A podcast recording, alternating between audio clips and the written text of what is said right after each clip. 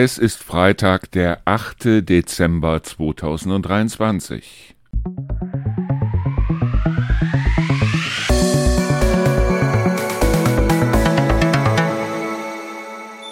Ja, herzlich willkommen zu unserer Sendung Endlich Feierabend. Herzlich willkommen zu einer neuen Podcast-Folge. Ja, es ist mal wieder Freitag. Das Wochenende steht vor der Tür.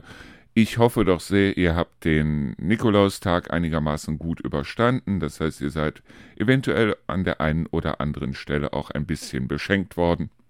Aber das richtige Fest, sprich Weihnachten, ist ja noch ein paar Tage hin, so wie es im Moment aussieht. Zwei Wochen und zwei Tage. Und dann haben wir den 24. Und dann, ja, wie gesagt, dann kehrt hier die Ruhe ein. Wir werden natürlich am 24. genauso wie letztes Jahr auch zumindest ab Nachmittag, so ab 16 Uhr, dann in unserem Radio oder in unseren Radios selbstverständlich wieder nur Weihnachtslieder spielen, das Ganze bis Mitternacht. Und ja, mal sehen, was dann dementsprechend draus wird. Ja, es ist kalt, es ist richtig kalt. Und ich habe eigentlich gar nicht damit gerechnet, dass wir wieder Schnee kriegen würden. Also gestern stand in meiner App noch, dass es heute eigentlich nur regnen sollte, aber es hat sich heute Morgen herausgestellt, ich habe also die Rollläden hochgezogen und siehe da, die Straßen waren wieder weiß. Das wird sich allerdings in den nächsten Tagen wieder auflösen. Das heißt, wir werden jetzt Temperaturen kriegen in den nächsten Tagen bis rauf auf 9 bis 10 Grad. Heißt aber auf der anderen Seite leider Gottes auch, dass die Chancen auf ein weißes Weihnachten nicht ganz so groß sind. Wir werden sehen, eigentlich sagt mir die App, es soll also ab dem Ende der nächsten oder Mitte Ende der nächsten Woche dann wieder mit den Temperaturen nach unten gehen.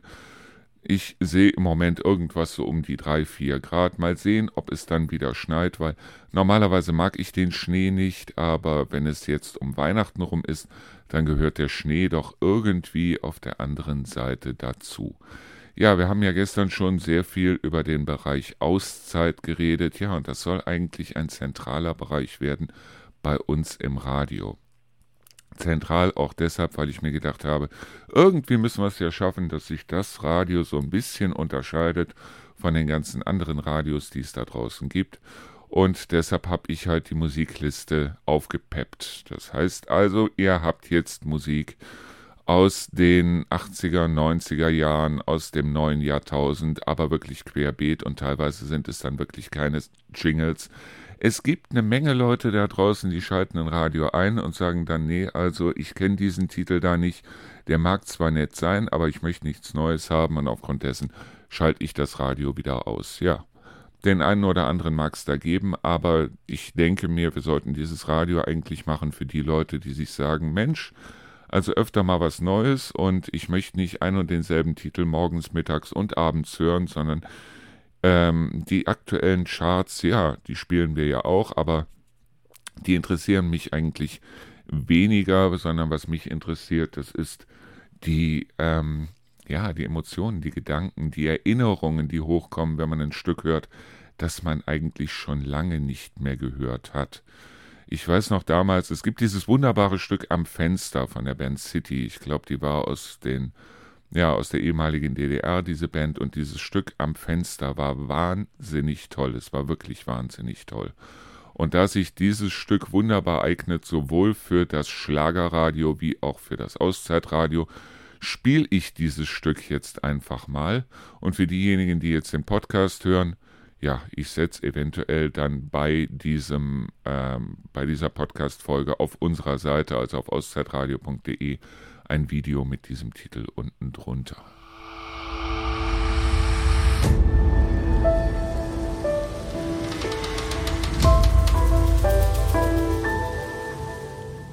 Ich muss sagen, ich hatte damals eigentlich mit der Musik aus der ehemaligen DDR nicht besonders viel zu tun. Natürlich kannte man so Gruppen wie Karat zum Beispiel mit so Titeln wie Letzte Stunde oder Über sieben Brücken musst du gehen. Aber ansonsten kannte ich eigentlich nicht besonders viel aus der ehemaligen DDR. Wer damals rübergekommen ist nach Westdeutschland, das war halt Nina Hagen. Und ja, es gibt so bestimmte Titel von Nina Hagen, wo ich sagen muss, die finde ich gut. Aber gerade diesen Titel hier am Fenster von City, da muss ich ehrlich gestehen, da kommt bei mir so ein wohliges Gefühl auf, weil ich hatte irgendwann, ich weiß es gar nicht, Ende der 80er, Anfang der 90er Jahre, hatte ich eine Freundin, die also diesen Titel wahnsinnig oft und wahnsinnig gerne gehört hat. Ich meine, wir sind damals auch auseinandergegangen in beidseitigem Einvernehmen auseinandergegangen, dann nach, ich glaube, zwei Jahren, weil es einfach nicht mehr gepasst hat. Aber trotzdem, es war irgendwie eine schöne Zeit und ähm, da muss ich sagen, diese schöne Zeit, das ist das, woran ich mich erinnere, wenn ich diesen Titel höre am Fenster von City. Ja, es gibt eine Menge Sachen, wo ich sagen muss, ja, ich hatte damals mal Freundinnen, wo ähm, das Ganze dann irgendwann auseinandergegangen ist. Entweder ich habe Schluss gemacht oder sie hat Schluss gemacht. Wo ich dann ehrlich nachher sagen musste, es war gut, dass man zusammen war, es war aber auch gut, dass man wieder auseinandergegangen ist, weil irgendwann klappt es nun mal nicht mehr, vielleicht aus, bei manchen Leuten, aus was für Gründen auch immer. Ähm, und was bei mir immer wahnsinnig auf den Magen schlägt, das ist Eifersucht. Dieses Thema Eifersucht. Viele sagen, ja, Eifersucht ist eine tolle Sache und Eifersucht ist etwas, wo man äh, merkt, dass der andere einen liebt und ja, bloß wenn diese Eifersucht so ist, dass, die, dass der andere einen mal komisch anguckt, wenn man jetzt ein Mädel hinterher guckt oder wie auch immer, oder als Mädchen einem Jungen hinterher guckt, ist das die eine Sache. Wobei ich immer sagen muss, selbst Flirten ist auch in einer Beziehung mit anderen Leuten flirten, ist für mich nicht so schlimm, weil man holt sich halt dementsprechend teilweise den Appetit woanders gegessen wird, aber zu Hause. Das ist das, was man immer sagte. Ich meine, meine Mutter hatte diesen schönen Spruch, ein gutes Schwein verlässt schon mal den Hof, aber nie den Trog. Ähm, was ich so vielleicht nicht unterschreiben kann, aber es ist nun mal so, dass ja, man ist mit einem Partner zusammen, hat den einen Partner dann dementsprechend äh, auch gern, liebt ihn auch, möchte auch mit dem Partner zusammenbleiben.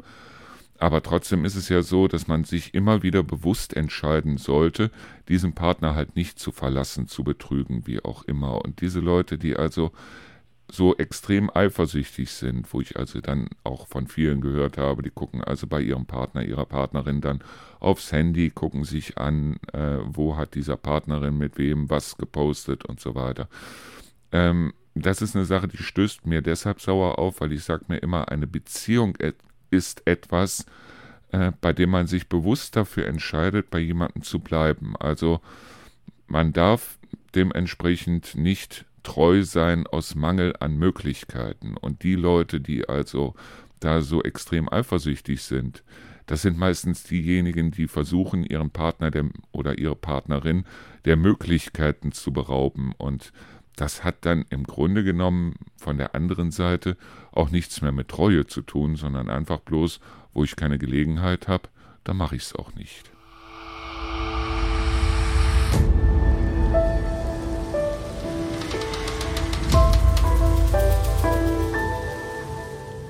Wie gesagt, wenn jemand jetzt bewusst und ganz konkret eifersüchtig ist, fast schon krankhaft eifersüchtig ist, dann ist das für mich eigentlich immer so der Moment, wo ich merke, die Beziehung oder gemerkt habe in der Vergangenheit, diese Beziehung muss ich beenden. Weil ich auf dem Standpunkt stehe, ich traue einem anderen Menschen im Grunde genommen nicht mehr zu, als ich mir selber zutraue. Das heißt, wenn meine Partnerin, wie zum Beispiel jetzt Rio, ob Rio jetzt bei der Arbeit mit irgendjemandem flirtet, mit einem Kunden flirtet oder wie auch immer, das ist mir relativ egal. Deshalb, weil solange sie mich nicht verlässt für diesen anderen Partner, ist ja im Grunde genommen eigentlich alles in Ordnung. Und aufgrund dessen ist Eifersucht eigentlich irgendwo so eine Sache. Viele finden es ja süß. Ich finde es nicht süß. Ich finde es lästig. Ich finde es wirklich lästig, weil ich bin nun mal ein Mensch, ich flirte auch gerne da draußen. Das heißt aber nicht, dass ich mit dem, mit derjenigen, mit der ich da flirte, auch gerne ins Bett steigen würde. Es ist einfach so ein bisschen so, den eigenen Marktwert auch mal wieder austesten. Es geht mir nicht um irgendwelche Schmetterlinge im Bauch oder sonst irgendwas, aber wenn ich merke, da findet mich jemand gut von den Leuten, die ich noch nicht kenne, dann gibt mir das auf der anderen Seite ehrlich auch wieder ein gutes Gefühl. Und dieses gute Gefühl, das nehme ich dann auch mit nach Hause und bin dann dementsprechend zu Hause auch viel sanfter und gutmütiger. Ich bin in meinem Leben bisher, toi toi toi, noch nicht fremd gegangen. Das heißt, ich bin schon mit einer Frau zusammen gewesen, die selber fremd gegangen ist. Das heißt also, ich war damals die, ja, der Mann im Kleiderschrank quasi. Aber äh, das auch nur für eine bestimmte Zeit. Aber dass ich selber jetzt sagen würde, so, und ich bin jetzt bewusst eifersüchtig und wie auch immer, nee, gar nicht, überhaupt nicht.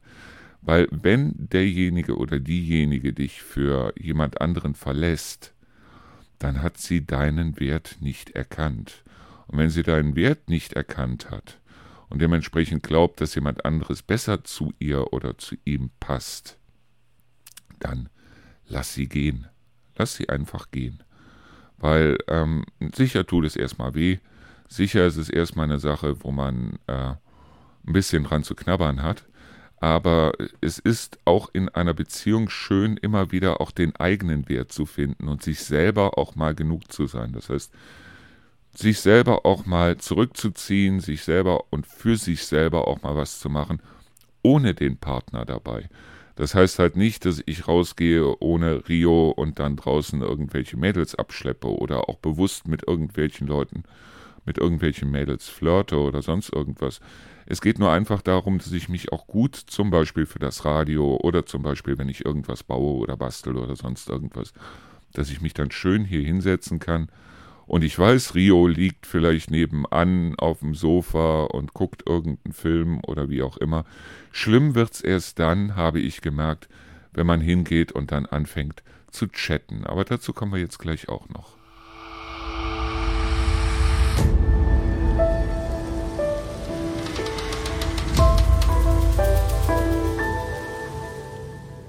Ich habe damals zum Ende meiner ersten Ehe sehr viel gechattet.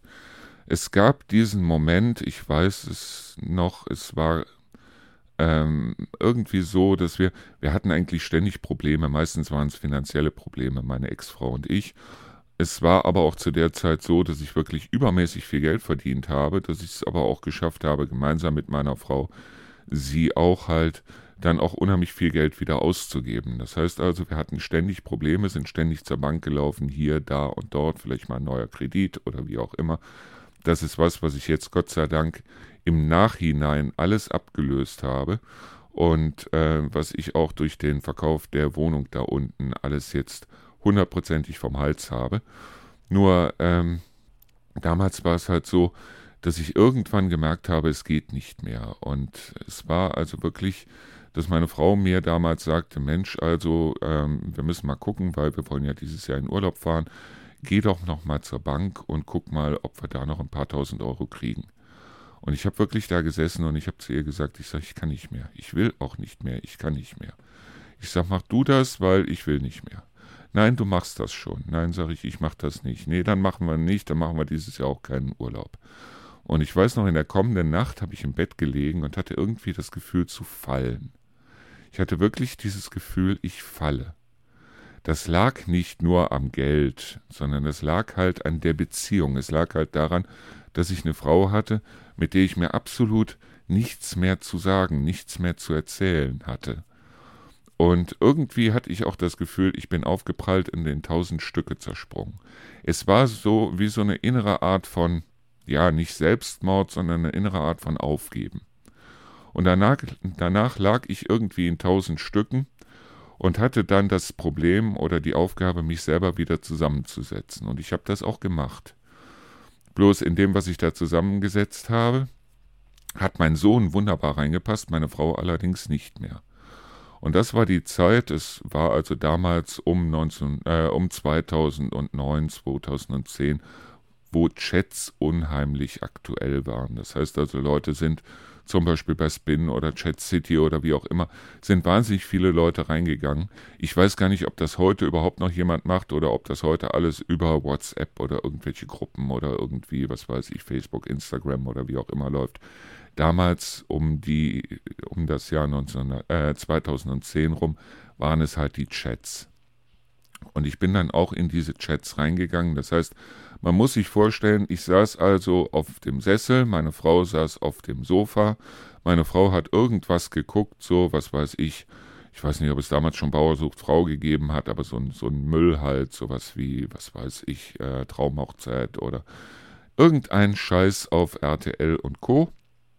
Und ich habe da gesessen, äh, ein Stück von ihr entfernt und habe also da im Chat rumgetobt und habe mich dort dann halt schriftlich mit Leuten unterhalten. Und dabei habe ich das erste Mal gemerkt, wie wichtig es ist zu reden. Weil plötzlich war es so, wenn ich einen Satz geschrieben habe, musste ich den Satz auch zu Ende bringen. Und ich habe dort Leute kennengelernt, wo ich gemerkt habe, du kennst diese Leute gar nicht. Das heißt, du hast denjenigen, diejenigen noch nie gesehen, aber du hast dir komischerweise mit den Leuten viel mehr zu sagen als mit der eigenen Frau.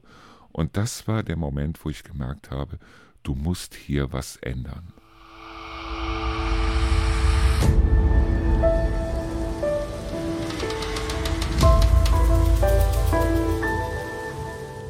Wie gesagt, ich war damals im Chat. Ich habe damals angefangen mit Webradio, so kleine Webradios mit irgendwie vier, fünf Hörern oder wie auch immer und habe dann da auch angefangen zu moderieren, weil es mir wahnsinnig viel Spaß gemacht hat, dort zu moderieren.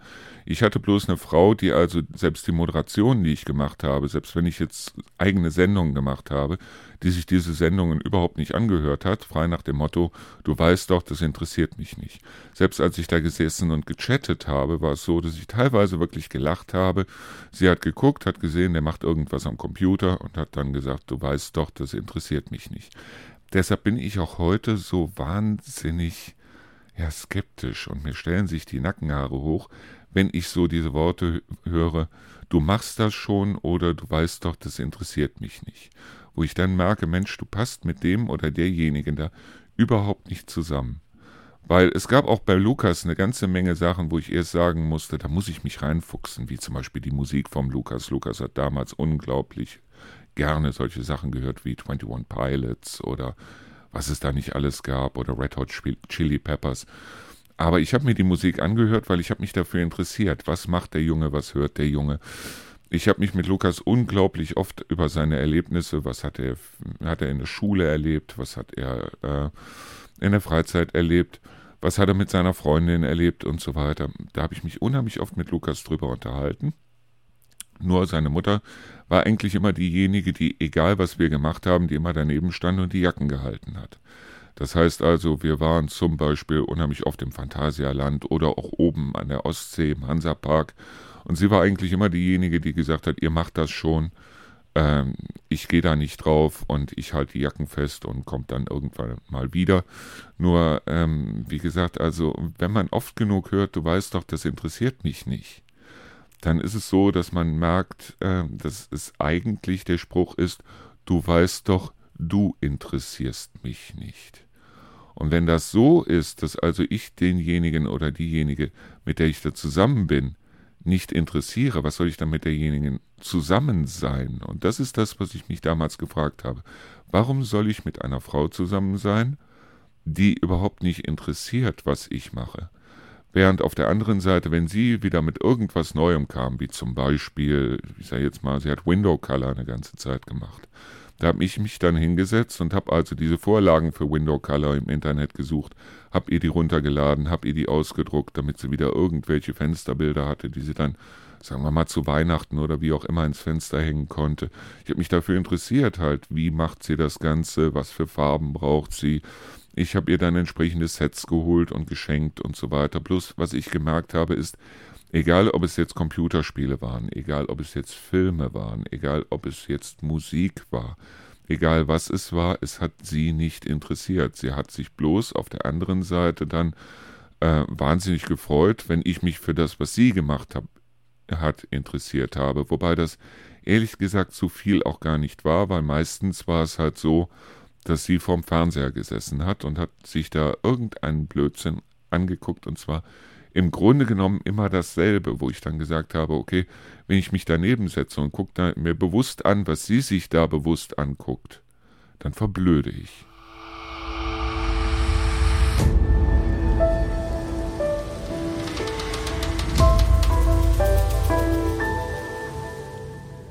Ich meine, ich muss im Endeffekt sagen, wir hatten auch schöne Zeiten dazwischen. Wir haben uns dann irgendwann einen Wohnwagen oben an der Ostsee geholt, weil Geld spielte ja keine Rolex, also sind wir hingegangen oder besser gesagt, ich war derjenige, der gesagt hat, ich möchte wahnsinnig gerne mal wieder zelten gehen. Zelten ist genau das, was ich unglaublich gerne wieder machen würde. Und wir sind dann irgendwann, weil es gibt diese Caravan-Messe, Campingmesse in Düsseldorf, da sind wir dann irgendwann hingegangen und ich habe meiner Frau dann gesagt, weißt du was, such dir irgendein Zelt aus, wo du also sagst, okay, ähm, da kannst du auch drin zelten, da möchtest du auch mit zelten und aufgrund dessen ähm, hol dir da ein Zelt, und dann machen wir mal einen Campingurlaub. Und ich wusste zu der Zeit nicht, dass es Zelte für zweieinhalbtausend Euro gibt, aber ähm, genau so ein Zelt hat sie sich ausgesucht und wir sind dann in Urlaub gefahren an die Ostsee und die zweieinhalbtausend Euro waren übrigens auch noch mit Messerabatt und allem drum und dran. Also das war ein Zelt von, ich glaube, sechs mal sechs Metern mit äh, Wohnzeltfläche da drin und hast du nicht gesehen und Schlafzelt und Gott weiß was allem, wo man also wirklich denkt, das ist schon kein Zelt mehr, das ist also dementsprechend schon eine aufbaubare Eigentumswohnung. So, wir sind mit diesem Zelt dann losgefahren und ich weiß es noch, äh, mit Lukas gemeinsam. Lukas war damals zwei, drei Jahre alt. Und wir sind dann losgezogen nach äh, äh, an die Ostsee und zwar nach Haffkrug. Haffkrug liegt bei Scharbeutz. Und ich habe dann in fummeliger Kleinarbeit dieses Zelt aufgebaut. Jetzt kriege ich schon wieder eine Mail, das ist fantastisch. Gleich macht der andere auch Dildem. Ich kenne das. So, wir sind also dann nach Hafkrug gefahren. Wir haben uns da einen schönen Campingplatz ausgesucht. Mir war ganz einfach wichtig, dass es eben kein so ein Campingplatz war, wo man dann sagt, okay, du darfst den Wagen zwischen 12 und 15 Uhr nicht bewegen und so weiter. Also schon was Lockeres und da haben wir also in Hafkrug haben wir einen schönen Campingplatz gefunden, wo das halt nicht so war. Und äh, wir haben dann gesagt, okay, die Jahre davor war es im Mai immer wunder, wunderschön. Also haben wir gesagt, wir machen den Zelturlaub im Mai. Sind dann losgefahren mit dem Jungen. Und ich hatte das Zelt gerade mal so einigermaßen aufgebaut und hatte also unten dann in dieses Zelt auch noch Gewebeplane reingelegt, damit wir also einen Fußboden auch noch in dem Zelt hatten und alles drum und dran. Ich habe bloß nicht darauf geachtet, dass der Zeltplatz, den wir zugewiesen bekommen haben, dass der in einer Mulde lag. Und kaum war das Zelt aufgebaut, mit allem, was uns zur Verfügung war, da kam der erste große Platzregen und es, die, das ganze Wasser lief uns dementsprechend unter die Fußbodenplane, die ich also an einzelnen Stellen dann äh, mit Zeltnägeln oder mit, mit Heringen festgetackert hatte. Und überall, wo, die, wo keine Heringe waren, kam dann diese Bodenplane nach oben. Und überall, wo Heringe waren, hatten wir dann in dem Zelt kleine Springbrunnen, worauf meine Frau mir dann sagte, hier bleibe ich nicht, hier wohne ich nicht, hier verbringe ich keinen Urlaub und ich gehe jetzt in eine Ferienpension, ist mir egal, was du machst. Und äh, hier auf gar keinen Fall und ich nehme den Jungen mit. So als der Regen dann einigermaßen sich gelegt hatte, habe ich mir dann von draußen ein paar kräftige Jungs geschnappt und wir haben dann das Zelt an eine andere Stelle getragen, wo halt dann das Wasser nicht so hoch stand. Ich habe das alles wieder aufgebaut. Ja, und das war dann der Moment, wo meine Frau dann sagte so, ja, okay, und das machen wir jetzt. Natürlich musste ich für diese teure ähm, für das teure Geld, das wir da bezahlt haben, für Strom zum Beispiel, musste ich dann auch noch zwei, drei Heizlüfter kaufen im Baumarkt, die wir dann in dem Zelt aufgestellt haben. Und ähm, es hat keine drei oder vier Tage gedauert in dem Zelt, wo meine Frau dann ankam und meinte, ich habe da vorne einen unglaublich schönen Wohnwagen gesehen, der ist zu verkaufen, komm, den gucke ich mir mal an. Und da wusste ich ganz genau, wo der Frosch die Locken hat.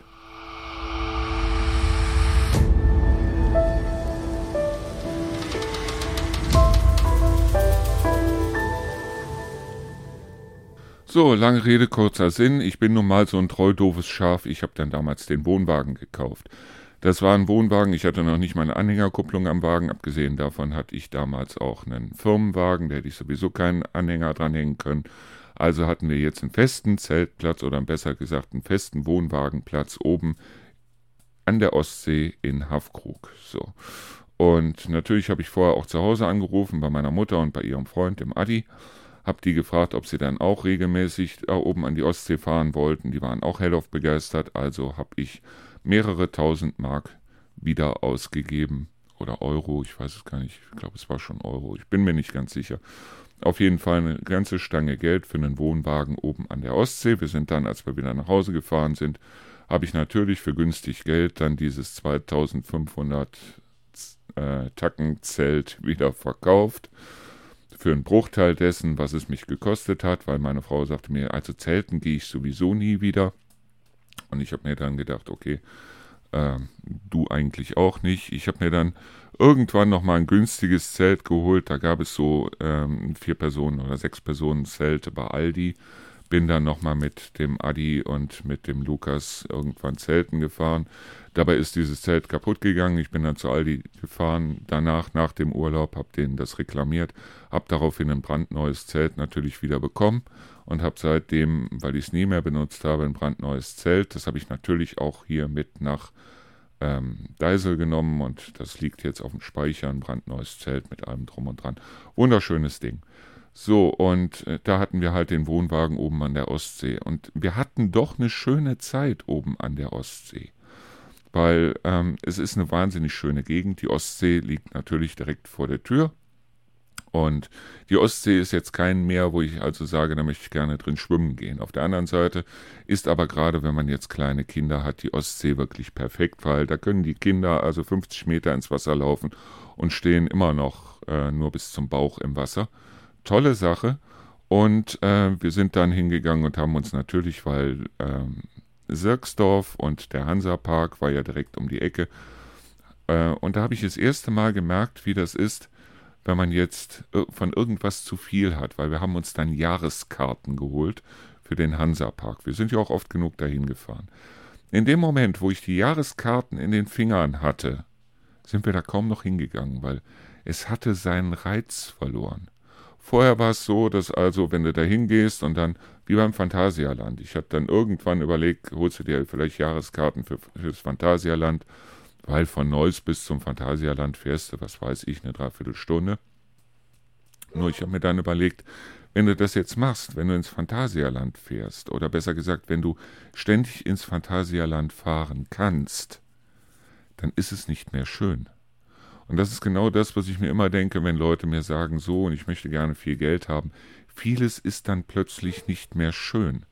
Und das ist nicht gut, das ist wirklich nicht gut, weil das ist, glaube ich, auch einer der Gründe, weshalb viele Leute, die also äh, äh, viel Geld haben, dann auf der anderen Seite aber auch mit ihrem ganzen Geld trotzdem depressiv werden.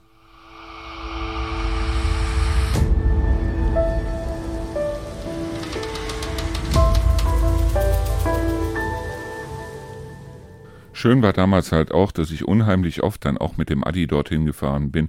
Irgendwann haben wir den Wohnwagen dann getauscht, haben den getauscht gegen einen anderen, weil der natürlich auf die Jahre hin gesehen war der nicht mehr besonders gut. Wir haben dann einen größeren Wohnwagen auch wieder gebraucht genommen. Dann bin ich mit dem Adi gemeinsam dahin gefahren. Dann haben wir also erstmal den Wohnwagen, der da stand, haben wir dann verschrottet. Und ähm, da waren unglaublich viele Leute, die also auf den Wohnwagen dann wiederum richtig scharf waren und haben uns dann auf den gleichen Platz einen anderen, einen größeren Wohnwagen draufgestellt, haben dann da gebaut und gemacht und getan. Und das war wirklich eine tolle Zeit. Adi war sowieso, also Adi war jemand, der hat versucht, sich wirklich in alles reinzufuchsen. Bei manchen Sachen hat er es nicht gekonnt, das heißt also, bei manchen Sachen hatte er zwei linke Hände, aber in anderen Sachen, wenn Adi jetzt gesagt hat, das und das will ich unbedingt machen, wie zum Beispiel, er hat damals, als er mit meiner Mutter zusammengekommen ist, das war 1993, die hatten also 20 schöne Jahre, meine Mutter und der Adi. Und als sie zusammengekommen sind, meine Mutter und der Adi, ähm, da hatte Adi den großen Wunsch, sich eine Modelleisenbahn aufzubauen. Und äh, er hatte noch gar nichts. Er hatte weder Züge noch sonst irgendwas aber der hat sich oben auf dem Speicher, als die dann neu gebaut haben, hat er sich auf dem Speicher dann so eine große Platte gebaut und hat da wirklich eine Landschaft drauf gebaut. Mit Tunnels, mit Bergen, mit Häusern, sogar mit einem Freibad und so weiter. Das war wirklich absolut vom Feinsten. Adi hätte gerne dann irgendwann auch noch einen Schattenbahnhof unten drunter gebaut, das heißt also, wo die Züge dann unten reinfahren und hätte seine Anlage dann auch gerne auf digital umgestellt. Er ist nur leider Gottes dann 2013 verstorben und hatte auch vorher viele Maleste, weil er hat halt Lungenkrebs bekommen. Und äh, ich hätte es ihm gegönnt, ich hätte es ihm wirklich gegönnt, weil er hat sich so dermaßen da reingefuchst. Und meine Mutter war halt auch eine so nach dem Motto, du weißt doch, das interessiert mich nicht. Das heißt, ich bin immer wieder zum Adi hoch, habe mir angeguckt, was der da baut, was der da macht, wie der das macht und so weiter. Ich fand das absolut grandios. Die Züge selber fand ich überhaupt nicht schön, aber diese Landschaften dazu zu bauen, mit den Häusern da drauf, mit den Figuren da drauf, mit den Straßen da drumrum und so weiter. Es war wirklich ein Traum, was der Adi sich da gebaut hat. Und meine Mutter saß unten, hat Fernsehen geguckt, gestrickt oder sonst irgendwas und hat ihm dann gesagt, du weißt doch, das interessiert mich nicht. Wo ich mir dann auch gedacht habe, also hallo. Adi wäre auch gerne, weil die waren ja oft genug dann oben an der Ostsee und sind immer wieder an Hamburg vorbeigefahren. Das heißt wirklich jahrelang. Nur äh, Adi ist nicht einmal ins Miniatur Wunderland gekommen, weil er wollte das, wenn überhaupt, dann mit, gemeinsam mit meiner Mutter machen. Und meine Mutter sagte ihm, du weißt doch, das interessiert mich nicht. Schade. Es war wirklich schade, dass ihr es nicht einmal gesehen habt. Ich war damals gemeinsam mit meiner Ex-Frau, war ich einmal im Miniaturwunderland in Hamburg, da im Speicherhafen. Und ich muss ehrlich sagen, es war ein Traum. Es war ein absoluter Traum. Es war wirklich die haben sich da so viel Mühe gegeben und es ist so schön geworden da, dass ich immer noch irgendwie so dieses, dieses, äh, wenn ich nur dran denke, dann habe ich das Gefühl, ich müsste ins Internet gehen oder ich müsste hier in irgendein äh, Geschäft gehen, das sowas anbietet und müsste mir da so diese Modellbausätze holen, diese Häuser und es gibt da ja auch wahnsinnig schöne Fachwerkhäuser von Faller und Co. und müsste dann anfangen zu bauen ohne Eisenbahn, sondern einfach bloß diese Landschaften und die dann oben na, bei uns im Wohnzimmer aufs Sideboard stellen. Da hätte ich Spaß dran, aber wie gesagt, also es ist, der Spaß ist noch nicht groß genug oder die, das Gefühl dafür ist noch nicht groß genug, aber es wächst. Aber es ist noch nicht groß genug, weil sonst hätte ich das Zeug längst.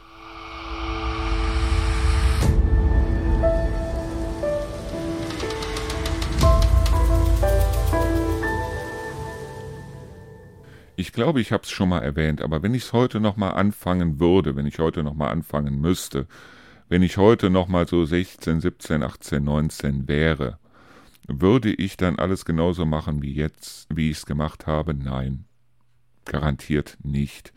Ich meine, alles, was ich gemacht habe, macht mich heute aus. Das heißt, ich bereue auch nichts, was ich gemacht habe. Wenn ich aber noch mal die Möglichkeit hätte anzufangen, dann würde ich heute sagen, okay, ich würde wieder mein Abitur machen, ganz klar, aber ich würde danach eine Lehre machen. Ich würde eine Lehre machen als Schreiner. Das wäre mein Traum. Dieses einfach etwas mit Holz machen, dieses einfach etwas zurecht machen, einfach etwas selber bauen. Das wäre, und ich glaube, da habe ich auch in dem Sinne, Adi war Metzger. Er hat irgendwann Metzger gelernt. Adi war auch, äh, er ist geboren, ich glaube im Jahr äh, 1900, Moment, 36.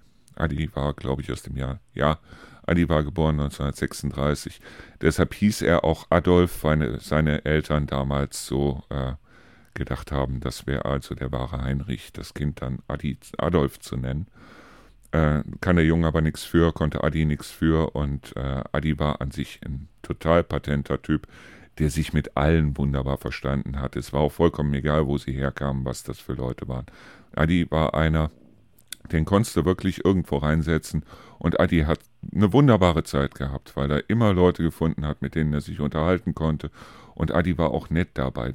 Nirgendwo Link oder sonst irgendwas. Wie gesagt, Adi war Metzger, aber ich glaube schon, wenn ich also sehe, was Adi zu Hause gebaut hat, das heißt in Neuss, dass er also da, meine Mutter wollte irgendwann Wein haben oder sie hat zwei Weinrang, Weinreben, hat sie geschenkt bekommen oder hat sie gekauft auf irgendeiner Ausstellung oder wie auch immer. Und dann ist Adi hingegangen und hat also da wirklich ein wunderschönes Gerüst gemacht, wo sie also dann, wo die Weinranken dran hochgeklettert sind. Und Adi war einer, dem brauchtest du eigentlich im Grunde genommen auch keine Bedienungsanleitung zu geben. Das heißt, alles, was da zu machen war, egal ob es jetzt das Gewächshaus damals war, Adi hat sich das Ganze angeguckt, Adi hat das Gewächshaus aufgebaut. Was auch immer zu bauen war, das hat Adi gemacht und Adi hat da auch richtig Spaß dran gehabt. Und so bin ich halt auch. Ich bin auch einer, der richtig Spaß dran hat, was zu bauen, wo andere sagen, Mensch, also, was weiß ich, so ein Pax-Kleiderschrank hier von Ikea oder wie auch immer, was jetzt ein schlechtes Beispiel ist, aber Pax-Kleiderschränke sind halt zum Beispiel die, wo viele dran verzweifeln. Aber sowas, das macht mir Spaß, auch irgendwelche Bausätze oder so. Es macht mir wirklich Spaß, sowas zu machen. Und wie gesagt, wenn ich es heute nochmal machen würde, wenn ich heute nochmal die Chance dazu bekäme, dann würde ich eine Ausbildung machen als Schreiner. Ob ich dann nachher vielleicht doch noch irgendwas in der Richtung studieren würde, was weiß ich, Architektur oder sonst irgendwas, weiß ich nicht. Aber ich weiß auf jeden Fall, dass ich damit, glaube ich, glücklicher geworden wäre für die meiste Zeit. Aber heute mit 57 muss ich ehrlich sagen, ist das sowieso alles Makulatur, weil aus dem, was ich habe, muss ich gucken, dass ich so glücklich werde und so glücklich bin, wie es eben geht.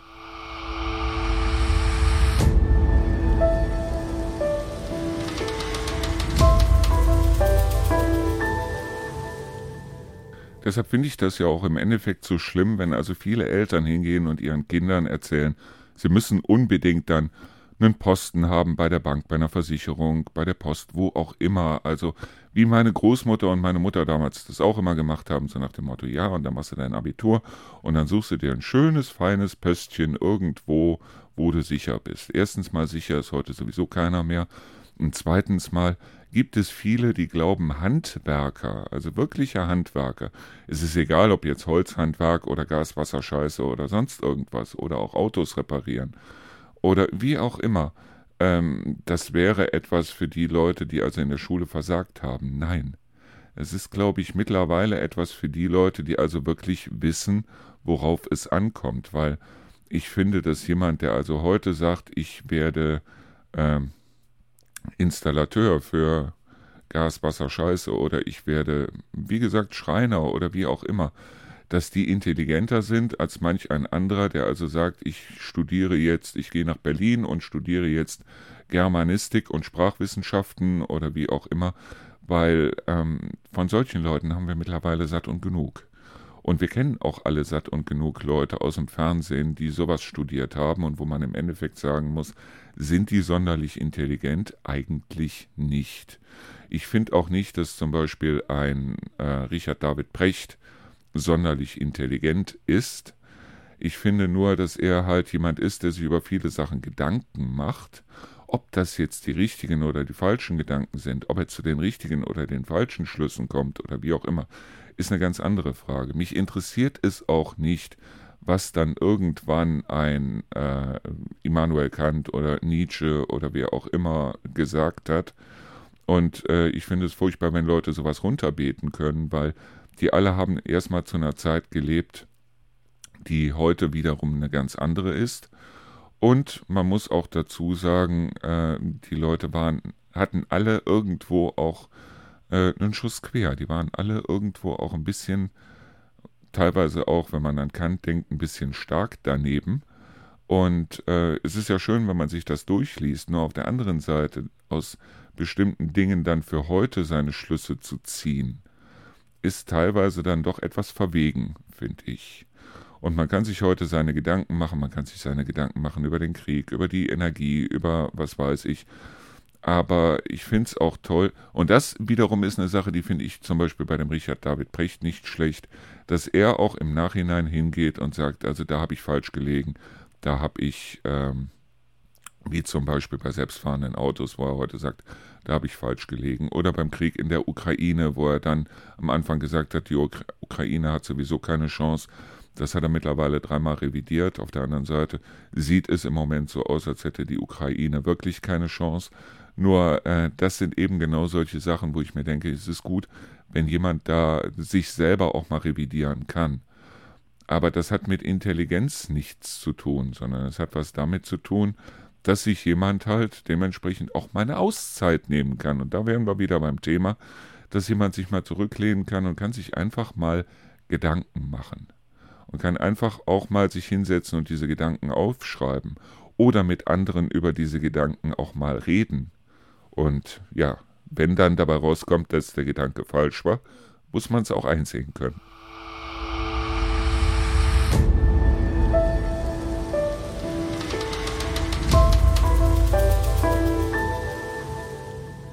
Ich meine ganz ehrlich, wir haben alle unsere Muster im Kopf und die brauchen wir auch. Wir brauchen unsere Muster im Kopf, weil wir ansonsten wahnsinnig würden, wenn wir also wirklich alles durchdiskutieren und alles machen und wie auch immer würden. Das heißt also, wenn wir irgendwo in einer Runde sind, müssen wir uns entscheiden, mit wem wir reden. Und meistens sind es die Muster im Kopf, die dann sagen, also mit dem nicht, mit dem nicht, mit dem nicht. Genauso wie ich auch teilweise das Gefühl habe, ja, ich habe sie ja selber auch, wo wir hier Nachbarn haben, wo ich mir denke, okay, das ist jemand wie der Nachbar, den ich auch in Neuss hatte, wo ich also dann mir gedacht habe, mit dem diskutierst du gar nicht viel, weil das ist der Sheriff der Straße und da brauchst du eigentlich gar nichts großartig zu diskutieren. Genauso gibt es hier auch Nachbarn, wo ich mir denke, da lohnt sich keine Diskussion. Vielleicht würde sie sich lohnen, wenn ich mir die Zeit nehmen würde und würde sagen, so und ich rede jetzt einfach mal mit dem oder ich rede jetzt einfach mal mit der. Bloß natürlich fehlt einem auf der anderen Seite auch die Zeit, das zu machen. Und ich habe auch überhaupt nichts dagegen. Es klingt jetzt blöd, aber ich habe nichts dagegen, wenn jemand keine Ausländer mag oder Migranten oder wie auch immer, also Leute mit Migrationshintergrund. Da habe ich gar nichts gegen. Es gibt auch auf der anderen Seite Leute, die Rahmspinat nicht mögen, wie ich zum Beispiel. Es gibt Leute, die also äh, bestimmte Ausdrücke nicht mögen. Ich zum meinen, für meinen Teil muss sagen, ich bin immer sehr skeptisch, wenn ich Leute sehe mit schiefem Mund, das heißt also, die äh, einen schiefen Mund haben, das heißt, die beim Reden äh, den Mund so ein bisschen verziehen. Da läuft bei mir irgendwie ein kalter Schauer den Rücken runter. Und weil ich damals eine Mathelehrerin hatte, die genau das hatte die ich überhaupt nicht leiden konnte, ähm, Leute mit angewachsenen Ohrläppchen. Das heißt also, wo das Ohrläppchen also nicht so ein Ohrläppchen ist, sondern wo das so in einem geraden Strich nach unten geht. Ich weiß nicht wieso. Es, ich weiß wieso. Ich weiß es deshalb, weil diese Frau damals so angewachsene Ohrläppchen hatte. Und das war irgendwie das, was mir bei ihr aufgefallen ist. Und es war auch so, dass ich also dann in Mathematik von einem Jahr aufs nächste von einer 5, von einer knappen 5 auf eine 1 gestiegen bin, als ich dann einen anderen Lehrer bekommen habe. Weil, wie gesagt, teilweise liegt es wirklich an den Lehrern, also ähm, bevor ihr eure Kinder anmault, wenn sie mit, einem, äh, mit einer bösen Note in irgendeinem äh, Fach nach Hause kommen, guckt euch erstmal den Lehrer an und fragt euch erstmal, würde mir das bei diesem Lehrer nicht eventuell auch passieren? So, nur, ähm, wie gesagt, wenn Leute keine Ausländer mögen, oder keine Migrations Leute mit Migrationshintergrund mögen, habe ich da nichts gegen. Ich kann mit den Leuten auch diskutieren. Bloß es ist so, dass es ein Riesenunterschied ist, äh, Leute oder bestimmte Dinge nicht zu mögen oder bestimmte Menschen nicht zu mögen oder wie auch immer. Oder auf der anderen Seite sich dann zusammenzurotten und gegen diese Menschen zu hetzen oder sie teilweise auch wirklich dann äh, zu diffamieren oder halt wirklich durch die Straßen zu hetzen mit einem Baseballschläger, mit einer Fahrradkette, wie auch immer. Das ist eine ganz andere Sache. Das heißt also, ich mag zum Beispiel keine Mücken. Das heißt aber nicht, wenn ich irgendwo eine Mücke sehe, dass ich sie sofort totschlage. Ähm, ich mag keine Leute, wie gesagt, mit angewachsenen Ohrläppchen. Bloß das heißt, ich drehe mich rum oder ich bin vorsichtig oder wie auch immer. Und die Leute können mich gerne überzeugen, dass es halt, äh, dass sie trotzdem wahnsinnig tolle Menschen sind. Nur ich würde nie hingehen und diesen Leuten jetzt bewusst schaden wollen. Und da ist, glaube ich, der riesengroße Unterschied. Wenn du, wenn du ein flaues Gefühl im Magen hast, wenn der äh, neben dir in der U-Bahn oder in der Straßenbahn oder im Bus oder wie auch immer einen langen Bart hat, ein orientalisches Aussehen, dann sollte dich keiner verurteilen wegen diesem flauen Gefühl, das du vielleicht im Bauch hast oder wegen diesem Unwohlsein, das du vielleicht hast. Nur ähm, das heißt ja noch lange nicht, dass du dann denjenigen vom Sitz trittst, oder?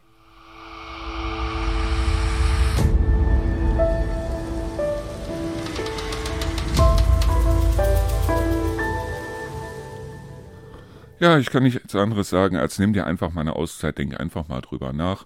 Wenn du das nicht tun möchtest, auch okay, ich möchte ja niemanden zu irgendwas zwingen. So, jetzt liegt das Wochenende vor uns.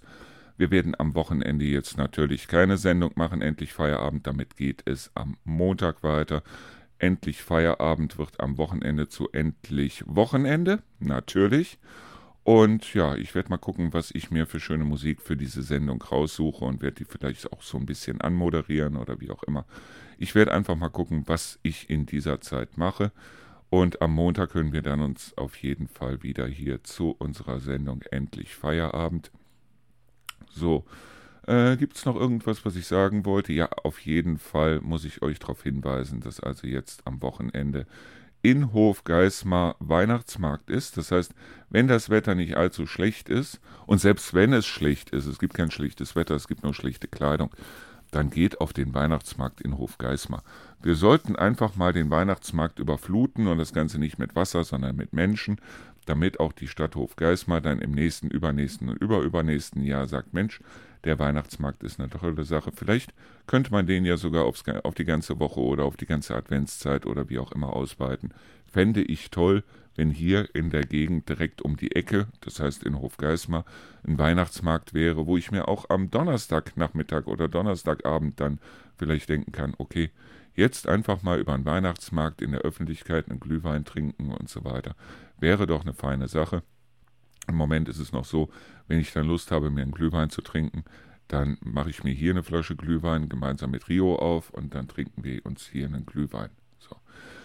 Ähm, was toll ist jetzt für die Zeit, wenn ihr die Möglichkeit dazu habt und wenn euch die finanziellen Mittel nicht gerade auffressen, dann lasst euch einfach mal die Badewanne volllaufen, nehmt euch irgendwie ein Tablet, ein Smartphone, ein äh, Buch, wie auch immer mit in die Badewanne äh, ihr sollt das nicht untertauchen, sondern so habt ihr in der Badewanne was zu tun. Lasst euch immer wieder heiß Wasser nachlaufen. Hab ich gestern Abend auch gemacht, sage und schreibe, zwei Stunden habe ich in der Badewanne gelegen und es war himmlisch. Es war absolut himmlisch und ja, gestern hat übrigens der Ralf wieder seine Top 25 gemacht. Ich muss die Top 25, er hat mir eine Liste gegeben. Ich muss die Top 25 jetzt auf der Seite noch nachtragen. Das mache ich auf jeden Fall auch. Und jetzt habe ich einen Schluck auf, heißt mit anderen Worten, ich verabschiede mich. Ich wünsche euch einen wunder, wunder, wunderschönen zweiten Advent. Kommt gut übers Wochenende, gebt euch die Ruhe, nehmt euch so viel Auszeiten, wie ihr braucht. Wir hören uns dann, zumindest was die Sendung aus ähm, Endlich Feierabend angeht, am Montag wieder. Morgen, wie gesagt, endlich Wochenende um die gleiche Zeit. Und bis dahin danke fürs Zuhören und ciao.